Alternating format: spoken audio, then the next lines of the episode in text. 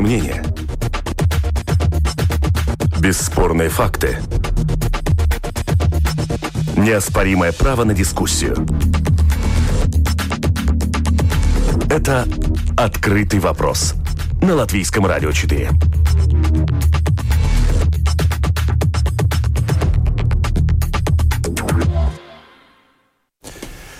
Здравствуйте, уважаемые радиослушатели. Вместе с вами в эфире Латвийского радио 4. Дискуссионная программа «Открытый вопрос». И, как всегда, по понедельникам мы обсуждаем самые заметные события международной повестки. У микрофона Роман Шмелев, за режиссерским пультом Регина Безани, продюсер программы Валентина Артеменко.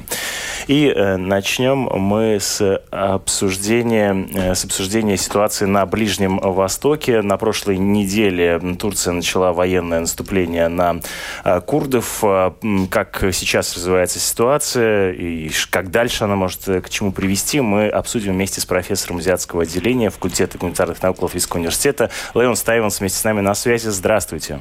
Добрый день. Вот видите, на прошлой неделе мы тоже начали с нашего с вами разговора. А, Ближний Восток продолжает оставаться на, что называется, первых полосах.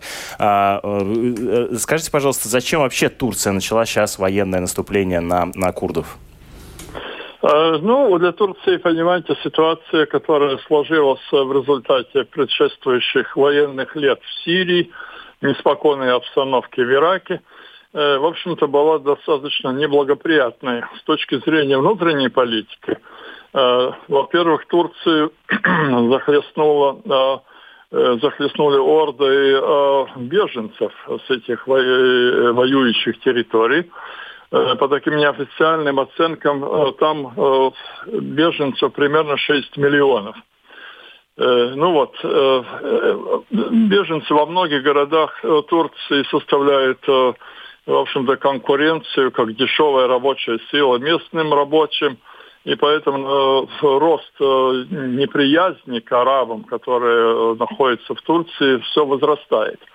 И, видимо, э, это было одной из очень серьезных причин, почему э, партия Эрдогана потеряла, э, потерпела сокрушительное поражение на муниципальных выборах во второй столице, это в Стамбуле.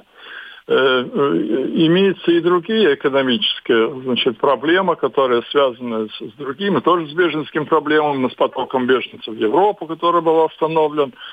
Э, несвоевременные выплаты Европы, неких компенсаций, э, ну и другие обстоятельства, которые вынуждают э, Эрдогана на такие военные решения.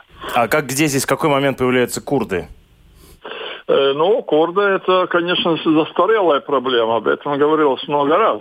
Курды это огромное население, примерно 24 миллиона человек, которые располагаются в Южной Турции, в Северном, э, Северной Сирии, Ираке, э, вот, частично и на Закавказье, бывшем советском. Курды пытаются установить свое государство. Ну, 20-25 миллионное население, конечно, имело бы право на это. Но таким образом надо отсечь территории а, и отдать курдам, что, конечно, никто не хочет, потому что курды населяют достаточно Э, богатые земли, богатые и нефтью, и сельскохозяйственными угодьями. Э, есть и горные районы, но во всяком случае этот э, регион никто не хочет отдать. Курды борются. А турки, турецкие официальные власти называют их террористами, которые хотят, так сказать, подорвать ну, государственный строй и, и мирную жизнь остальным туркам. Ну вот так. Так что а на кого именно в данном случае сейчас напали, ну, то есть э, начала э, военное наступление Турция? То есть где это? Э, я так понимаю, что в регионе близ турецких границ, да, происходит военное столкновение? Да, совершенно верно. Значит, война ведется на территориях курдов для того, для того чтобы сокрушить их, так сказать, автономию и военную мощь.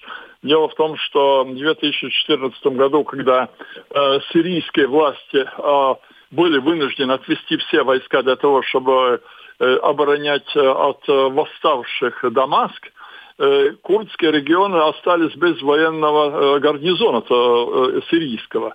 И таким образом в Сирии располагающиеся курды сделали себе автономный регион. Они были союзниками Соединенных Штатов Америки. Американцы вооружали их для борьбы с ИГИЛом с исламским государством. Таким образом, курды приобрели некоторую военную мощь. Чего у них нет? У них нет авиации, у них нет самолетов, у них нет ракет. То есть они себя оборонять с, с неба не могут. Они э, сухопутные войска. Ну, американцы не хотели ввязываться в сухопутную э, бойню на территории Сирии, поэтому они это дело взвалили на курдов, пообещав, что они дадут независимость, что они посодействуют этому. Но американцы, в общем-то, покинули эти регионы, сказав, что Э, не их дело, эти самые внутренние войны, и э, курды оказались один на один с турками. Турция страна НАТО. Вероятность, это как бы реакция других стран НАТО, как вы ее оцениваете? Ну, то есть вот Америка, например, уже а, вроде как осудила, но так, э, в общем, никаких э, ни санкций, ничего в отношении Турции а, не инициировала.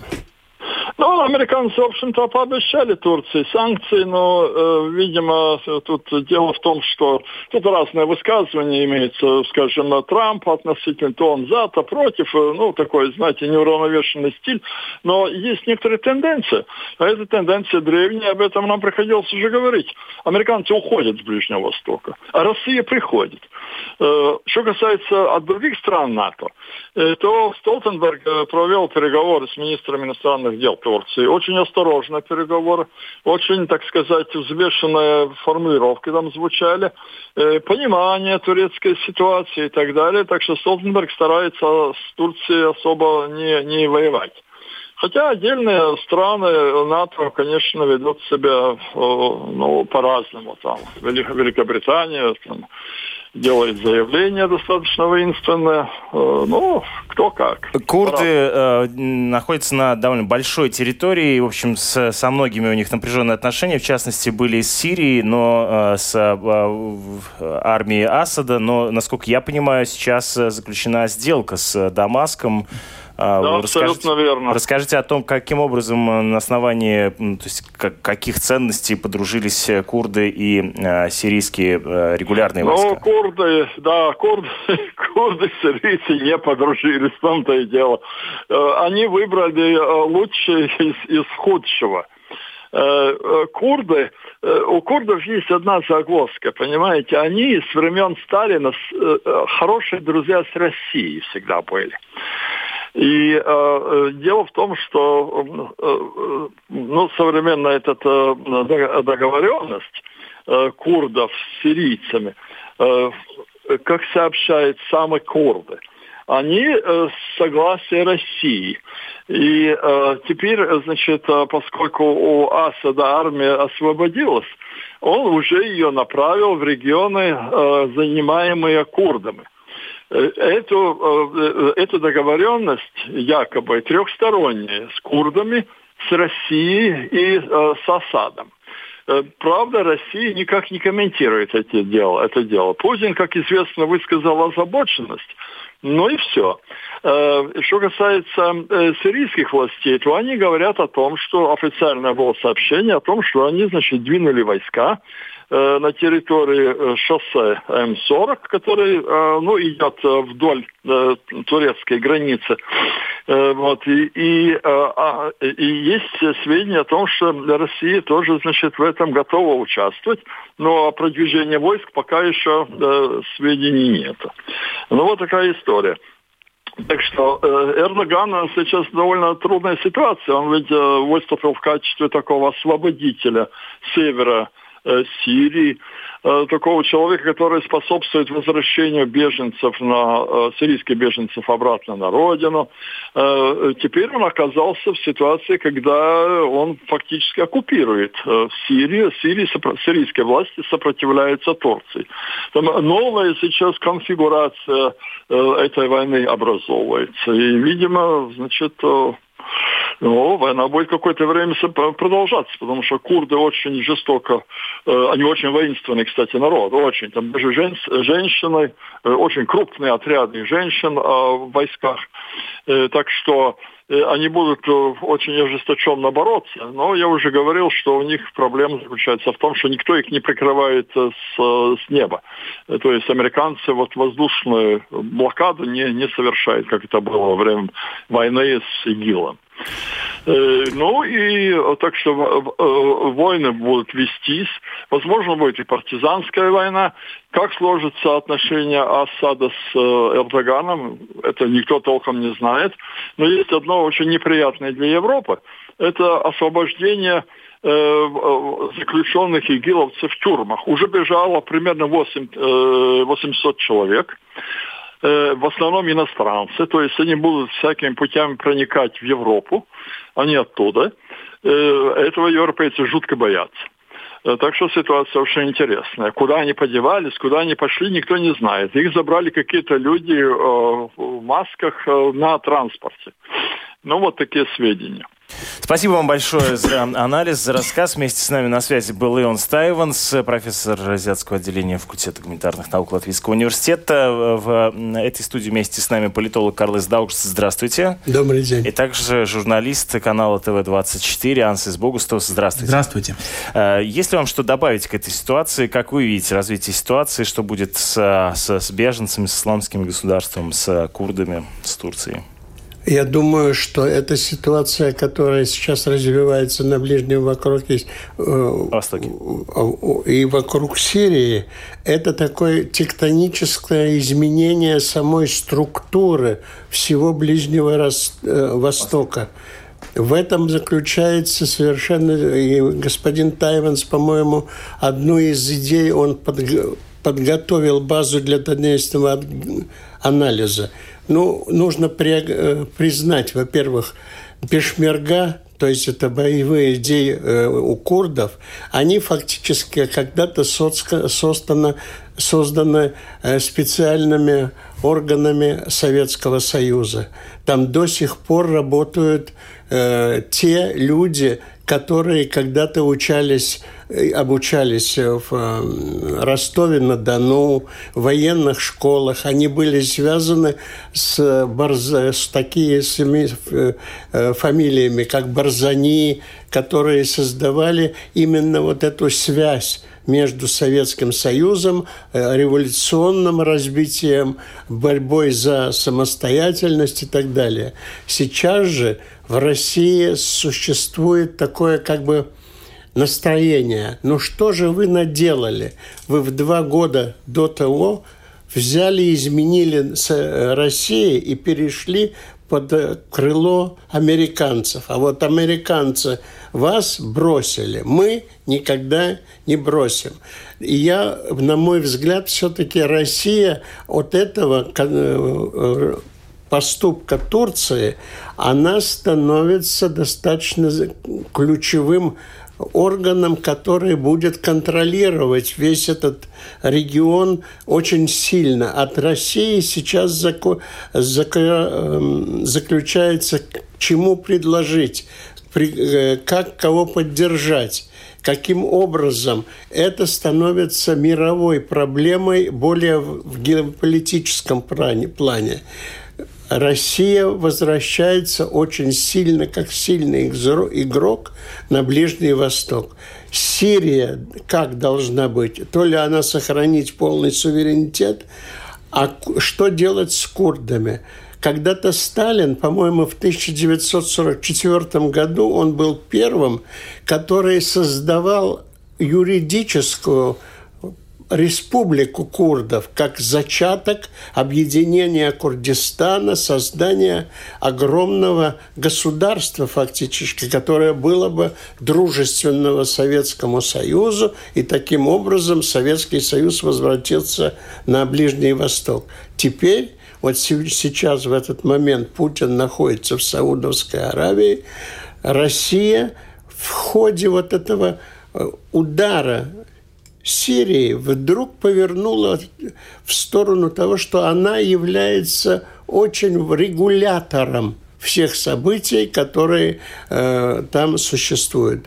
И Эрдоган очень тонко в одном из сообщений он сказал, я все время консультируюсь о своих действиях с Путиным. Я ему звоню, и мы договариваемся о, то, о тех действиях, которые будут произведены нашими, э, со, нашими войсками.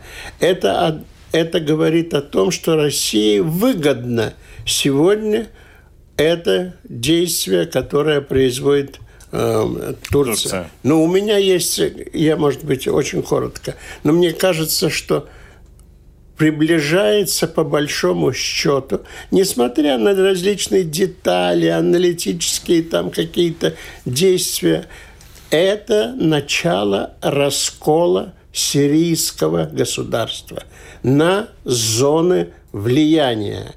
И зоны влияния американцы вывели войска. Но давайте не будем э, так говорить, что американцы такие глупые, что они, вывев там две тысячи, по-моему, войск, что они все вывели. Нет, возле иракской границы, границы на, на курдских территориях остаются американцы. Американцы контролируют достаточно э, южную часть Сирии, то есть э, за Эфратом. Э, там очень много именно ну, то есть, словно говоря, американцы могут вернуться в любой момент, как только этого пожелают. Американцы, я думаю, у них есть такое, э, такой план, но этот план нужно вы, сделать с выгодой. Американцы хотят сейчас то ли угроза э, вместе с европейцами эм, Эрдогану, что мы, мы у тебя требуем того-то и того-то, или же все-таки каким-то образом договариваться, что мы тебе отдадим, какие, что мы отдадим. Мне кажется все-таки, что э, надежды на то, что э, Сирия останется единым государством. Ну да, мы слышали, да, что, что Сирия будет э, разделена на зоны. Ну вот другой вопрос, кто эти зоны будет... Тартус, Хмеймним останется за Россией, и там она будет контролировать прибрежную зону. Турция одну зону, и американцы будут возле Ирака. По-моему, все-таки это, конечно, исход из этого, э, из этой каши, я бы сказал, которая э, создается сейчас Василий, господин Богустов, как да. вы видите это все? Вы знаете, я бы прицепился э, к той э, э, идее, что Карлос говорил про то, что это на самом деле Турция, которая звонит сначала Владимиру Путину и потом делает какие-то свои, не всегда согласованные с Америкой поступки. И самое интересное, что получается одно натовское государство сверяет часы с Кремлем – и не слушается других натовских, можно даже сказать, э, ну, ну, главных государств. То есть мы должны помнить, что Турция имеет самую большую многочисленную армию в Европе э, из натовских сил, и Америка, ну, там, э, в Северной Америке.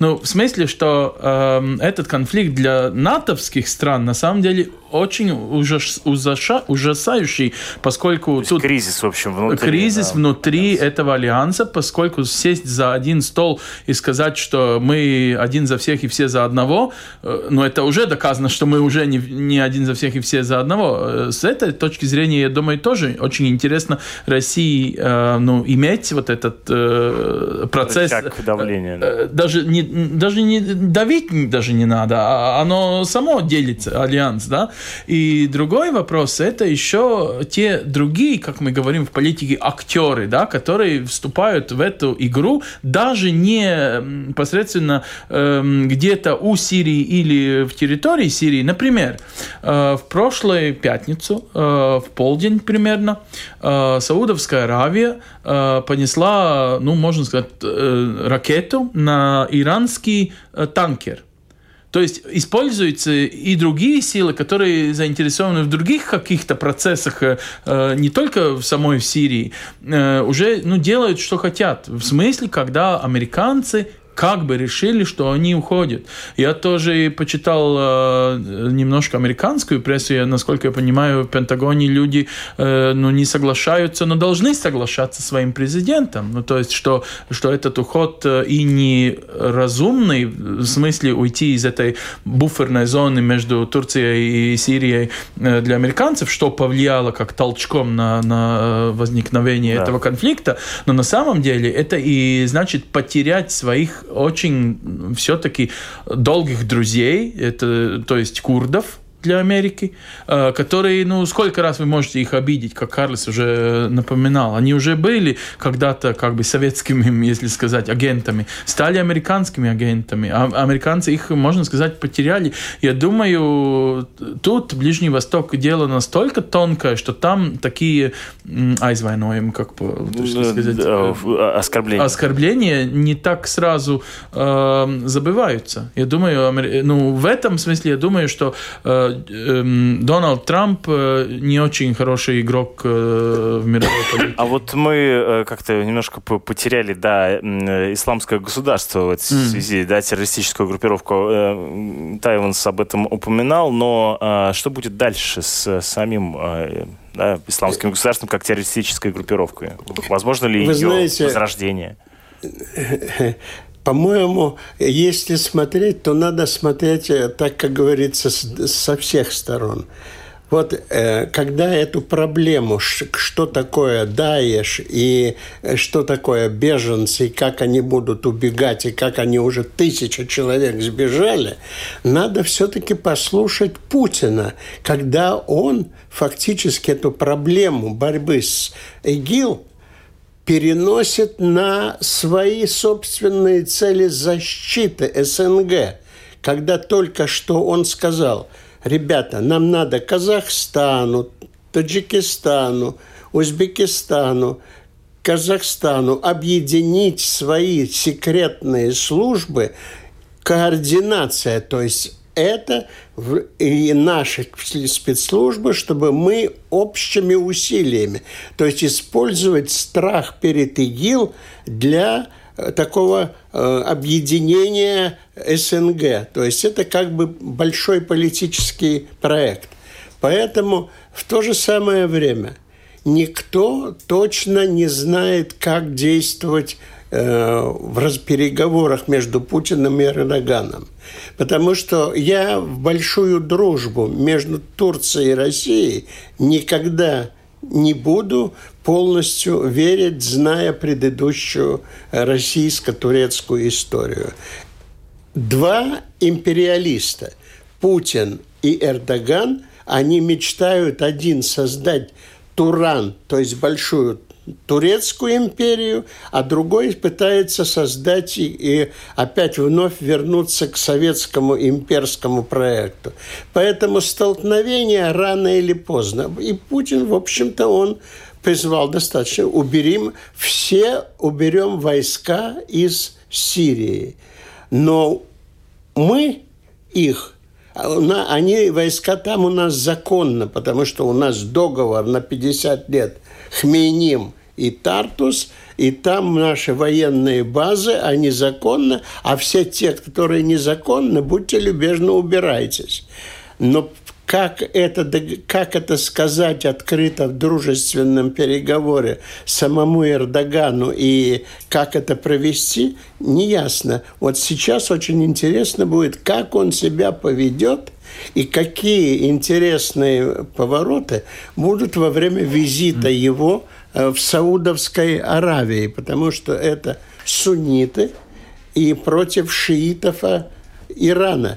Каким образом соединить эти противостоящие э, э, сферы, силы, как, чтобы они выработали какую-то программу, и теперь все-таки зависит и от того, что делать, поддержать сирийские, сирийские силы России. Вот они с курдами заключают договор.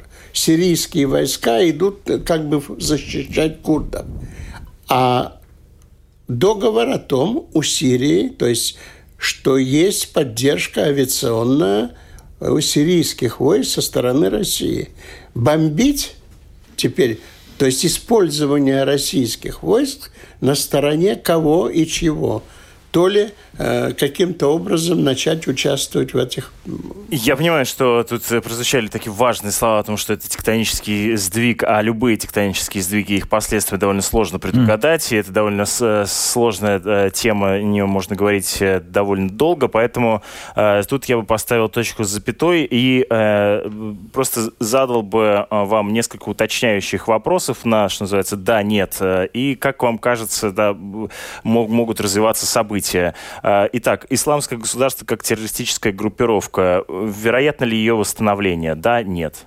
В, нет. в среднесрочном э, нет. Нет. Как Я тоже кажется? согласен, что нет, посред... Э, но э, когда в говорится тех, в тех, в тех границах, границах да. или в Сирии и в Северной, в, Иране, в Ираке, но все-таки есть какие-то намеки на то, что они сейчас ищут в Северной в Африке возможность что-то делать. Но, ну, в да. пустыне, конечно, это не так просто, наверное, как там все-таки почвы хорошие. То есть, скажем, нет в, в этих границах границах нет. Да. Хорошо, э, другой вопрос. Э, курды в среднесрочном э, в среднесрочной перспективе получат свое государство независимое или нет? Да, нет. По крайней мере, я думаю, что в краткосрочном периоде будет борьба за создание.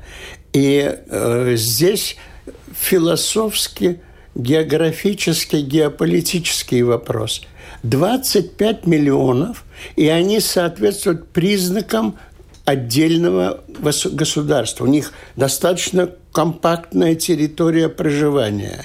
У них создается экономический базис из э, ископаемых. То есть предпосылки, вы имеете в виду, есть, но политические, политическая ситуация благоволит этому или нет? Нет. Да, нет? Да. Господин Богустов считает, что нет. Нет, политическая на ближесрочной нет, нет. не получит. Хорошо. Вы должны помнить, что, кстати, это же территория, про которую Карлос говорит, эти 25 миллионов, они же живут живут не только в Турции Конечно, и в Сирии, в разные, и так да. и в Ираке. Ну, то есть там это, уже три государства Это делятся. и создает. Иран сегодня ввел войска на эти... Да, Иран, mm-hmm. я подчеркиваю, ввел свои войска усиленные на тех территориях, где проживают курды mm-hmm. Ирана, mm-hmm. курдские. Но мы должны помнить, что переговоры, как вы не заметили, очень тонко Пашинян с Путиным беседовали о тех курдах, которые проживают в Армении mm. и которые занимают достаточно такие э, позиции экономически, стратегически и влиятельно. Не, ну понятно, что мы сейчас э, про все, все, всех курдов как бы в, в, в одно государство не соберем. А, и что касается Сирии, вот э, прозвучала мысль о том, что она будет разбита на зоны, но следует ли из этого, что Асад уйдет или, скажем, его режим перестанет существовать? Да, нет? Нет. Нет. Не, он, он, я думаю, останется. Останется, Конечно. несмотря на то, что вот он, зоны он, влияния э, будут издавить, как сказать. Выведены. Он будет для алавитов, Выведен. которые все-таки являются да. правящей группировкой, и который будет вот, иметь отношение с Москвой. Именно. Понятно, он будет их выстраивать. А что да. касается а, э, новые волны беженцев, стоит их ожидать? Нет? Да? Э, к сожалению, из Турции мы должны все-таки на этот процесс очень тщательно смотреть, поскольку это идея Эрдогана поставить этих беженцев в ту зону, которую он как бы прочистить, э, чистит как коридор на 30 километров, 2,5 миллиона, которых он хочет из Турции выселять для своих как бы целей туда, в буферную зону, но пер, э, с первой точки зрения это э, против э, любых, э, э, то есть э, cilvēktiesības. Прав человека. Прав человека. Во-вторых, это нормально, что люди при таких обстоятельствах могут принять решение, что они просто должны податься дальше в Европу, поскольку тут, в соседней в Турции, их ну, реально... Мне кажется, это вероятно, да? Это довольно вероятно. Я не думаю, это будет такой поток, как вот 4 года назад, но, но я думаю, это довольно тщательно надо Ну что ж, здесь ставим точку запятой, потому что я понимаю, что тема только начинается, ну, на да. самом деле, мы еще не раз вернемся в ходе наших э, программ обсуждений в рамках открытого mm. вопроса.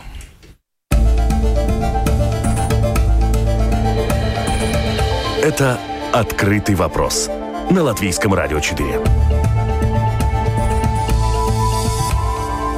А теперь э, переносимся в близлежащие страны. А, вот поговорим сейчас о том, что происходит в Польше. Там на выходных, в воскресенье состоялись выборы, и там по экзит-полам польские парламентские, после польских парламентских выборов правая партия «Право и справедливость» Ярослава Качинского укрепит по итогам голосования свое большинство в парламенте. Что это значит, во-первых, для Польши, а что это значит для в Европейского Союза и усиления правых настроений в Европейском Союзе, мы поговорим прямо э, сейчас. Напоминаю, что в нашей студии журналист канала ТВ-24 Ансис Богустовс и политолог Карлос Даукшц. Мы продолжаем. Итак, э, выборы в Польше. Вообще это важно или нет? Да, очень важно. Почему? Это большая страна.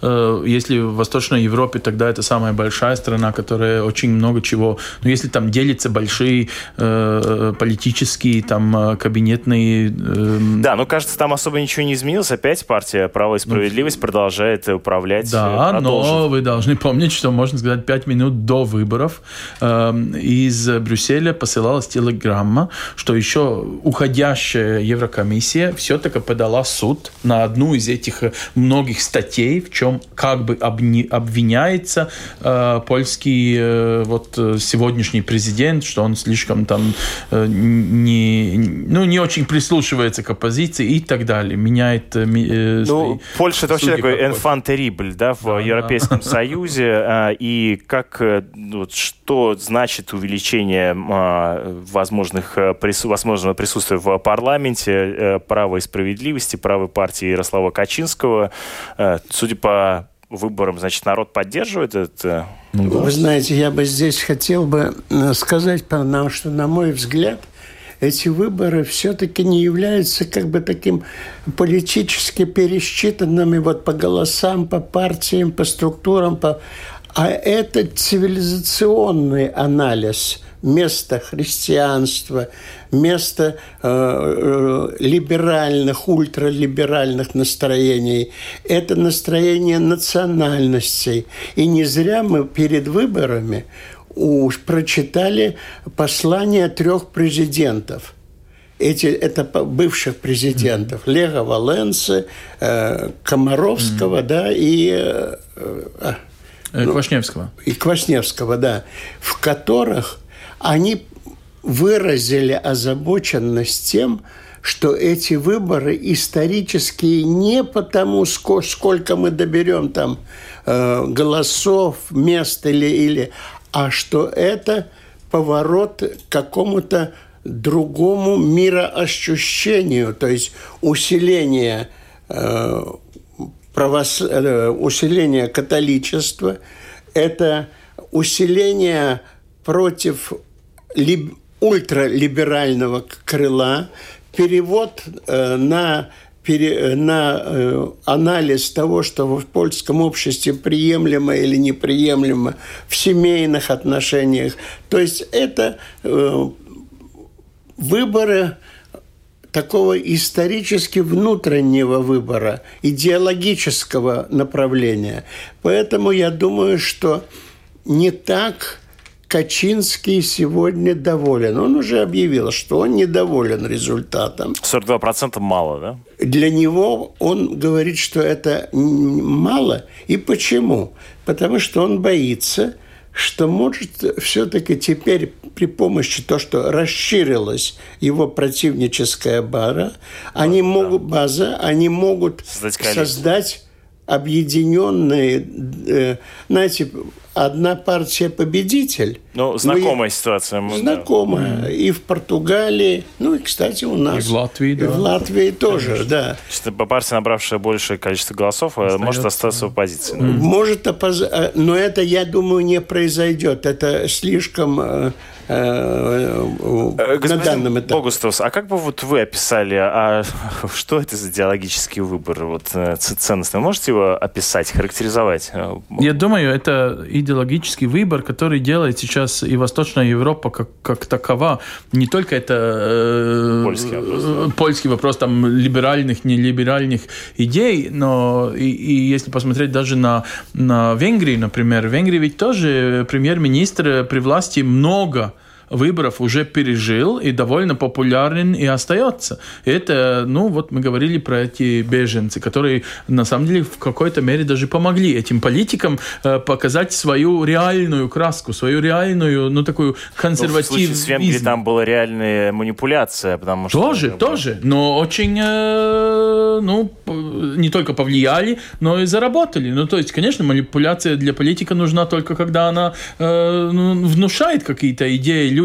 Но вы знаете, я как латыш думаю про свою позицию. Uh-huh. Ведь, например, в Брюсселе, когда за столом сидели даже перед выборами, э, ну, сегодняшний Европарламент, э, это у нас весной было, да, люди ведь говорили про то, что, вы знаете, после выборов мы все-таки должны э, прийти э, э, опять-таки к дискуссиям, что вот страны, которые не слушают европейские какие-то вот ценности, там э, по Еврокомиссия должна подать в суд. Хорошо, она подала в суд. Это техническая часть. Но потом идет это политическое, как, скажем, наказать те страны, которые не подчиняются там европейской какой-то средней температуре, которую диктирует, конечно, Восточная Европа. Э, то есть, э, ну, э, Западная Европа. Ну, да, да. да. Э, ну, в смысле, они не подчиняются идеям из Западной Европы и могут э, лишить э, какой-то возможности там по фондам европейским, по деньгам каким-то, которые шли бы куда? В Восточную Европу в целом. То есть, если польский вопрос будет как Вы коэффициент... Что он может быть выгоден Латвии? Что? Даже не, я не думаю. Если он поделится, он поделится. Потому что, получается, те структурные деньги, э, фонды, да, из структурных фондов, которые идут деньги, они ведь идут, э, ну, в Восточную Европу, ну... Ну, в целом вы имеете, в целом. Да? Вы хотите сказать, в смысле, что если они не пойдут в Польшу, они Понятно. не пойдут по коэффициенту, не пойдут и в Латвию. Я не думаю, что это так, что Латвии дадут все польские деньги из-за этого, что Польшу надо наказать. Вы же не Было можете в политике так э, четко сказать, мы сейчас накажем. Польша ведь тоже платит свои деньги в, э, в казну, в европейскую. То есть э, делить если на всех, тогда э, равно. А если не делить, так не давать и не Польше, и не Латвии денег. Ну, хорошо. Для да. меня э, здесь есть один такой чисто старческий, прагматичный нюанс в этом. Понимаете, по-моему, уже не столько в деньгах зависит, наказание, не наказание, а именно раскол в мировосприятии самых жизненных каких-то принципов, европейских, Э, католических, это те, которые раскалывают Европу ментально. Mm-hmm. И Польша все-таки является знаменосцем сегодня такого э, ну, радикального католичества. Да. И вера та, которая все-таки на которой базируются э, европейские ценности, они имеют различную интерпретацию среди Центральной Европы, Польши, хотя это тоже Центральная Европа, но Западная Европа, она другие несколько, эти расходятся, эти ценности. Вот в этом и есть по-моему, одна из опасностей э, существования вообще европейской идеи как таковой. Mm-hmm. Так, э, и если говорить о ценностной системе, да, э, то что выбирает Польша? Вот вы можете описать, как она... Да, Польша консервативно избирает то, что в брачных отношениях, в семейных, э, то, что семья – самая основа э, общества, то, что Традиционная суще... семья. Да, угу. то, что, то, что существует не социальная семья, а именно основа – это биологическая семья. Родство, да? Родство, Основанное род. На, на, на кровь. Да, и э, это является базой для э, огромного количества католических горизнеков, ну то есть угу. для них их у священников для их агитации, построения, преподнесения мира создания это философский вопрос, и поэтому я уч- уверен, что Европа вся стоит перед порогом новой философской дискуссии о миросуществовании европейцев и европейские идеи. А почему на пороге? Мне кажется, эти разговоры уже ведутся довольно долгое время, и мы видим и в той же Венгрии, и в той же Голландии. Да, Я сейчас там, буду э, очень провокативным. Извините, и Великобритания всяк, да, да, я сейчас том, буду очень провокативным. Способ. Понимаете, в чем дело? На мой взгляд, есть разрыв. Вот только что прошла Рижская конференция, mm-hmm. да, ну, блестяще, и участь, все отлично. Но они яйцеголовые. Извините mm-hmm. за это, есть понятие. Поясните. А? Поясните, что вы имеете в виду. Они слишком умно говорят и внутри себя. Они часто убеждают сами себя. Они, то, что называется, в башнях из слоновой кости живут, да? Они все между собой находят компромиссы сегодня, но они достаточно от, отдалены от народа. От восприятия простого человека. Я Э, с этим столкнулся как раз в этот период. Меня просто поразило, насколько, например, российские каналы Соловьева там и э, черт его знает кого влиятельно на кое-каких парней из Латгалии. Mm. И поэтому э, только на английском языке конференция, mm. и то, что там очень умные и талантливые люди, и конференция нужна. Но вас не услышат, да? А если вы меня Понятно. услышат, я мат. Я не про вас, да, я имею в виду про... Но, но не услышат его, очень часто мы увлеклись. Угу. И мы, я прекрасно понимаю, что английский язык ведущий язык, что его надо, и что работает очень хорошо, и институт э, Арли, эту институцию, mm-hmm. и все прочее.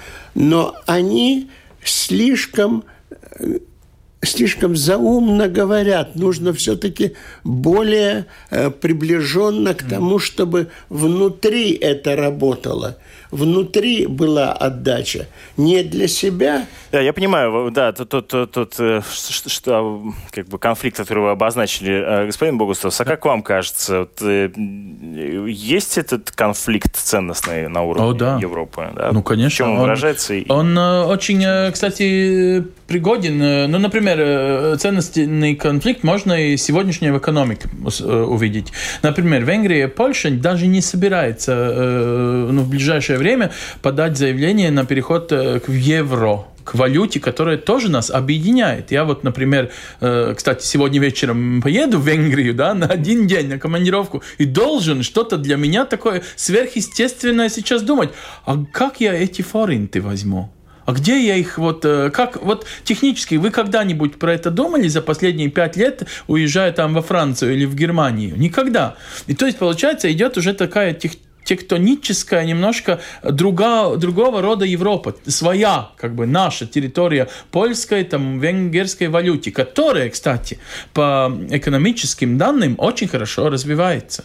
Вот у нас был э, большой кризис в Латвии. Эм, э, в Польше в то время был хороший, ну, не прирост, наверное, но зато хорошая стабильность. Они говорят из-за этого и вот своей ценности, своей консервативного отношения э, к этим всем либеральным идеям про все вместе, все делится по брюссельским каким-то. Но не хотят они так делить. И мы должны тоже и помнить, что вот мы говорим, это все-таки и Венгрия, и Польша, они ну, на ход побольше э, страны, они имеют и свою специфическую историю, и они иногда враждовали, иногда да, теряли то есть, кажется, что это закономерно, да, что мы видим результаты выборов в Польше? Я, я думаю, это очень э, нормально со стороны э, того всего, что происходило и в экономике, и в политике э, параллельно э, за последние вот 4-5 э, лет. Э, не, не так э,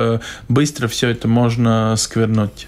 А, и теперь в заключении нашей программы такой короткий комментарий относительно грядущего визита Владимира Зеленского, президента Украины, в а, Латвию. А, что вы от него ждете? И стоит ли от него ждать что-нибудь? Либо это просто, скажем, договор, ну, подтверждение дружбы между Нет, нашими Это очень важная ситуация, поскольку Латвия наполовину даже, может быть, помешала немножко украинско-российскому диалогу за последние там недели, когда был этот обмен военнопленными, и тоже это, ну, как бы такой демарш стороны Украины, что не должна Россия находиться в Совете Европы в ПАСЕ, ну, то есть парламентарской ассамблее, там было празднование 70-летия и так далее.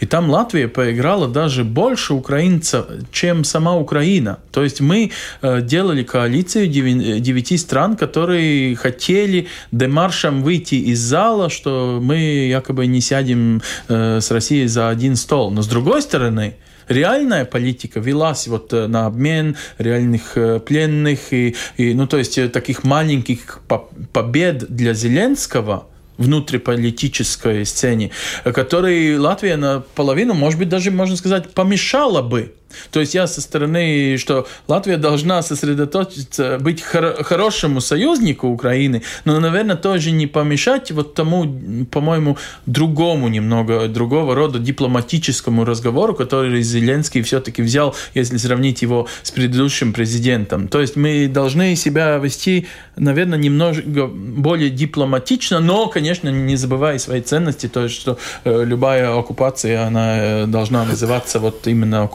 угу. что угу. произошло в Крыму и в Донбассе. Господин Добрый. Вы знаете, мне кажется, что Зеленский находится в, в таком положении заложничества. Неисполнимы все пункты Минского договора Понятно. по существу. Я преподавал, ну, примечание, я преподавал несколько лет в Латвийском университете и в Страдане да, э, историю дипломатии. Так вот, на мой взгляд, через 10 лет, когда надо будет европейской истории говорить о самом худшем поражении европейской, Европы на дипломатическом фронте, то это будут предъявлены Минские договора. Они настолько противоречивы пункты, что там есть два пункта, которые Зеленский не может решить, и он не будет их решать, и Россия их не будет решать, поэтому они не годны. Без американцев ничего не будет. Потому что пока граница введения пограничных войск и отделения Донбасса и ЛНР э, войсками – и которые контролировались бы Украиной, а с другой стороны, что сначала? Признать все юридические отделения Донбасса и ЛНР, или же все-таки сначала суверенитет установить Украины над границей. А это ни одна из сторон, эти два пункта основных, они решать не готовы. И поэтому она, проблема не разрешена. Притом сегодня на Украине появилась идея Берлинской стены, условно говоря, Берлинской. То есть это раковая опухоль для Украины. Содержать, вновь присоединив и вставив Донбасс и Луганск в систему выборов Украины – создает огромные трудности для экономики Украины, и никто платить нет ни денег, ни возможности. Поэтому заморозить, отгородить и сделать из нее просто совершенно другую э, территорию. Ну, таковы планы.